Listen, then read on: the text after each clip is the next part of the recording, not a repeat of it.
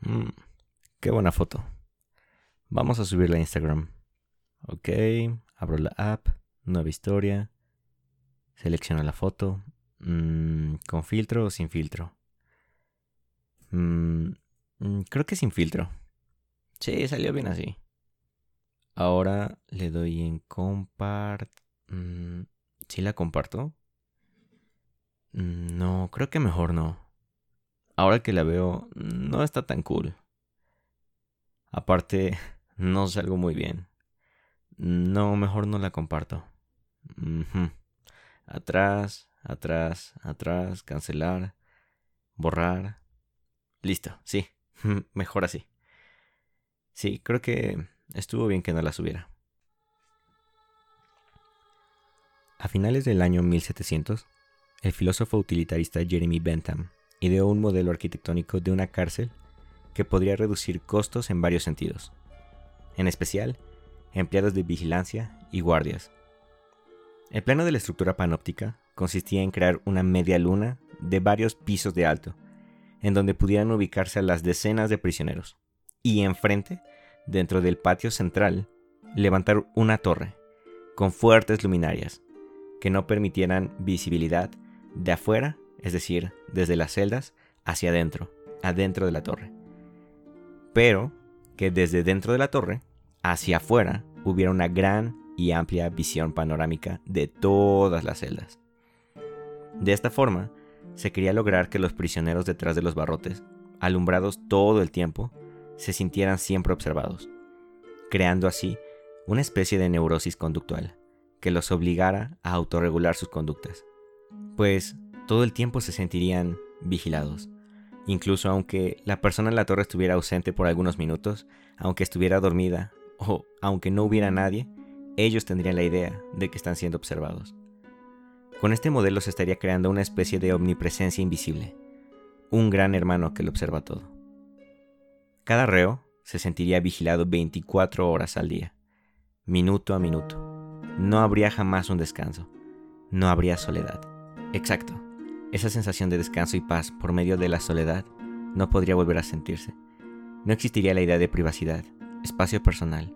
Incluso sus pequeñas celdas de dos por dos no habría espacio para respirar a solas. Cada acción, cada movimiento, cada gesto estaría siendo siempre vigilado y juzgado. No hay a dónde correr, no hay a dónde esconderse, no existirían secretos, no hay sombras ni lados oscuros, no hay descansos, solo exigencias, solo críticas, solo juicios, solo comparaciones, estatutos, normas, evidencias y mucha, mucha paranoia. Suena como una excelente idea para una cárcel, ¿no? ¿Cuántos problemas se podrían evitar? ¿Cuántas peleas entre reos? ¿Cuántas riñas? ¿Cuántos intentos de escape se frustrarían? Quizás sí habría más orden, más uniformidad y todo esto con menos gastos. Es una excelente idea bien por Bentham. Esta idea de cárcel solo se puso pocas veces en práctica, pero se fue abandonando por las arduas críticas con el paso del tiempo, pues atentaba directamente contra la dignidad humana. Para muchos era más de lo que merecían esas parias sociales, asesinos, abusadores. Merecían algo peor que ser observados todo el tiempo. Algo así como la pena de muerte, decían. Pero por otro lado, qué mayor dolor y pena que la de siempre estar siendo observado. ¿Cuánto sufrimiento más se puede tener que la paranoia de vivir cada segundo y cada acción pensando en cómo debo autocontrolarme para no ser evidenciado o juzgado? ¿Qué mayor paranoia que esa? Vivir pensando en los demás, en cómo los demás me ven, en cómo los demás me perciben, todo el tiempo, mañana, tarde y noche minuto a minuto. ¿Hay algo más cruel que quitar la poca autonomía con la que vivimos? ¿La poca libertad que hay para expresarse cuando nadie nos ve? No imagino el dolor de no poder rascarte una nalga sin discreción, porque ahora te sientes observado. ¿A dónde se va? ¿A dónde se fue la poca individualidad? ¿En dónde está mi preciada e imperceptible originalidad? Ay de esos pobres presos, que al despertar, en lo primero que pensaban era en qué podían y qué no podían hacer para no ser rechazados, pobres hombres que tenían que compartir sus momentos más íntimos sin saber si eran objetos de burla, aceptación o de compasión. Porque si tan solo lo supieran, si tan solo supieran si están siendo observados, o si tan solo les expresaran claramente los juicios, las burlas o las críticas emitidas, si ellos lo supieran, habría un desahogo mental, porque estaría todo a la luz. Pero no, eran abandonados a la incertidumbre, a las sombras de la ignorancia y los susurros de sus demonios internos. ¿Y qué mayor agonía que la de no saber, la de suponer, la de imaginar, la de la proyección autocrítica, la de los jueces internos? No hay mayor dolor que eso. No hay mayor ansiedad que vivir sin voz, la voz del otro, la voz del otro que nos construye a nuestro ser, sin espejos, sin reflejos, sin externalidades. La omnipresencia se vuelve abandono por su silencio. La compañía se siente como una soledad abrumadora. Y la soledad no es soledad, porque no hay paz.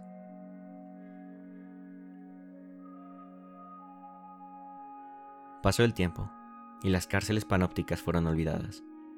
Pero la idea de ejercer control por medio de un vigilante omnipresente se volvía cada vez más trascendente. Esta idea en realidad nunca fue nueva, pero se hace cada vez más sutil y subversiva, tanto que es casi imperceptible. Antes del panóptico de Bentham, los cristianos ya nos controlábamos así. Ya nos creábamos nuestros propios delirios, nuestras propias neurosis. Los papas, reyes, en general las autoridades, al no poder vigilar siempre a sus pueblos, o incluso los padres al no saber cómo controlar en todo tiempo a sus hijos, atribuyeron a su Dios la imagen de un juez, de un señor feudal. Proyectaron en él sus juicios, sus críticas más agrias, su morbo y el deseo de condena. Esto dio pie a frases de padres diciendo a sus hijos que se porten bien, porque si no Dios, que todo lo ve, sería quien los castigue. Todos ganaban. Eso pensaban los papás. Los padres podían desobligarse un tanto de la educación de sus hijos, de enseñarles responsabilidad sobre sus acciones, conseguían un tutor y aparte gratis.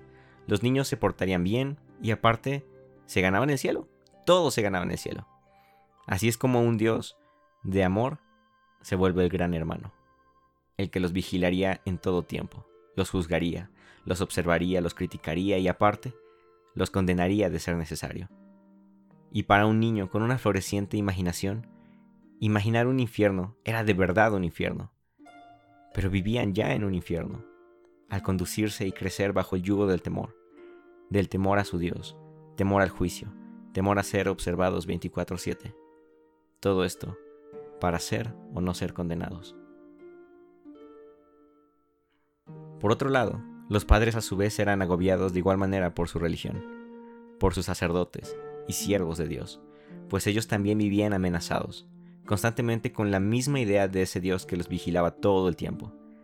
Ese Dios que iba a plagar sus huertos, que podía enfermar a su familia por un pecado escondido, un Dios que castigaba arduamente, un Dios que podía incluso enfermar de muerte a los primogénitos amados, todo esto solo para dar una lección de santidad y sumisión a los papás.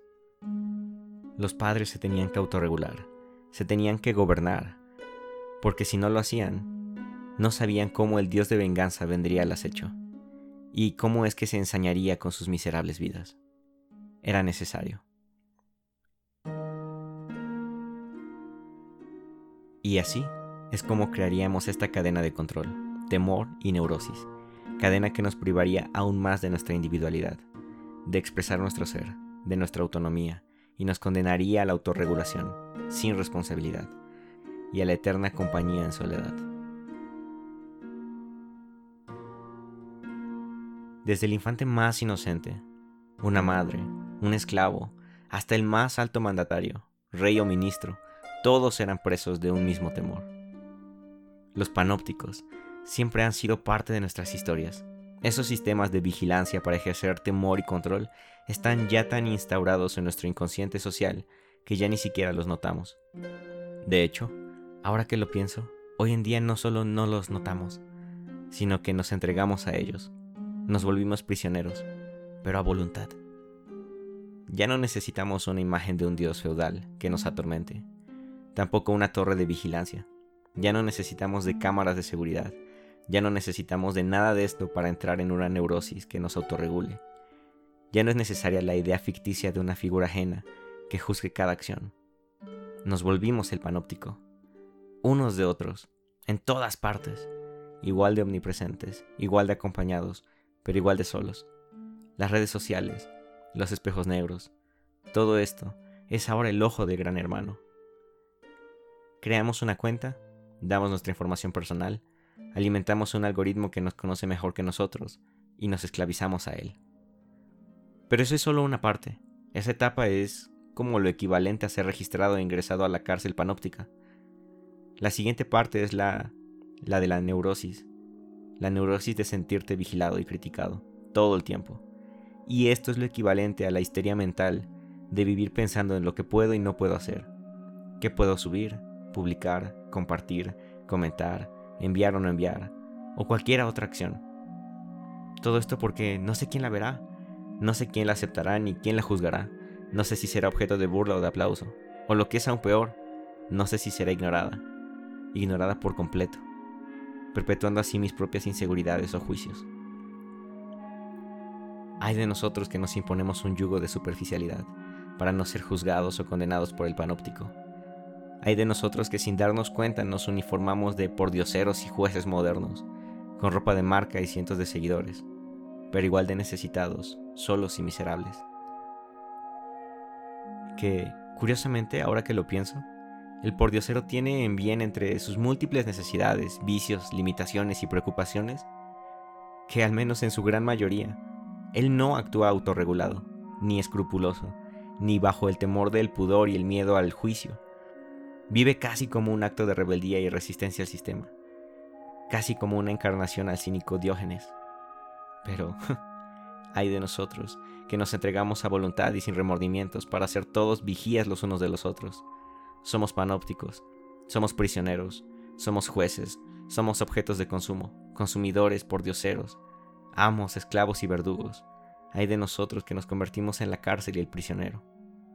Hay de mí que elijo intentarlo, que elijo expresarme. Hay de mí que tomo la poca libertad que me queda y decido usarla para ser. Hay de mí.